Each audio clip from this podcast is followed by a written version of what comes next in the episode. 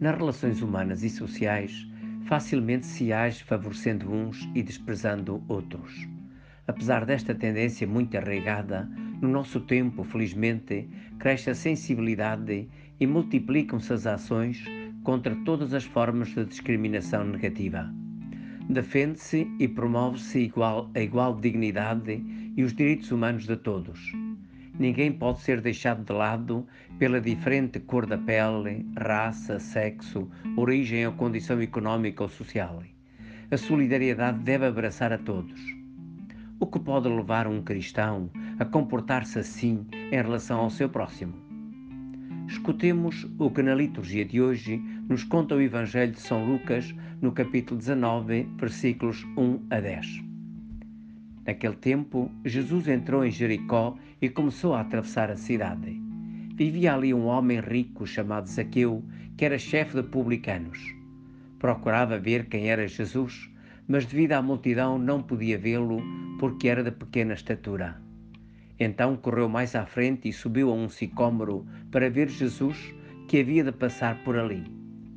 Quando Jesus chegou ao local, olhou para cima e disse-lhe: Zaqueu, desce depressa, que eu hoje devo ficar em tua casa. Ele desceu rapidamente e recebeu Jesus com alegria. Ao verem isto, todos murmuravam, dizendo: Foi hospedar-se em casa de um pecador. Entretanto, Zaqueu apresentou-se ao Senhor, dizendo: Senhor, vou dar aos pobres metade dos meus bens, e se causei qualquer prejuízo a alguém, restituirei quatro vezes mais. Disse-lhe Jesus: Hoje entrou a salvação nesta casa, porque Zaqueu também é filho de Abraão. Com efeito, o filho do homem veio procurar e salvar o que estava perdido.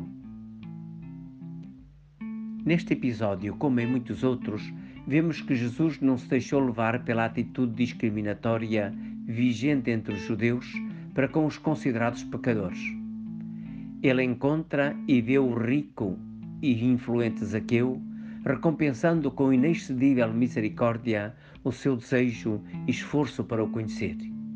Este homem de má fama recebe Jesus em sua casa com alegria. Tocado pelo amor misericordioso, sente uma transformação interior, toma consciência de si mesmo e do seu modo de viver e de agir em relação aos outros. Propõe-se então fazer justiça a quem prejudicou na sua atividade e partilhar os seus bens com os necessitados. Jesus declara então que a salvação entrou naquela casa, envolvendo toda a família. A salvação é o novo estilo de vida, segundo Deus, que Jesus veio oferecer a todos e, em especial, a quem estava perdido.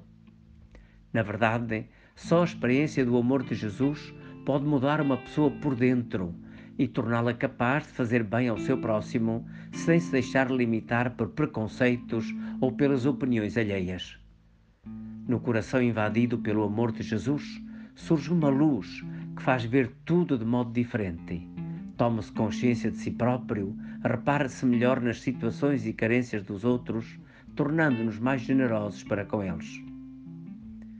Queres experimentar também tu o encontro com Jesus? Deixa-te tocar e conduzir pelo seu amor em ti e pratica o amor de modo concreto para com o teu próximo, sem qualquer discriminação. Jesus, lembra que Ara Lubick, demonstrou o que é o amor quando curou os doentes, ressuscitou os mortos, quando lavou os pés aos discípulos.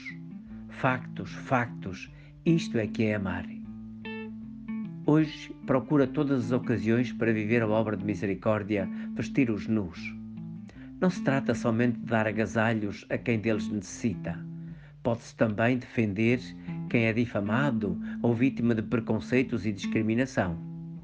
O teu coração ardente de amor e sedento de justiça saberá descobrir as formas adequadas para vestir com o teu, com o teu calor quem necessita de agasalho, amparo, defesa ou simplesmente de um abraço.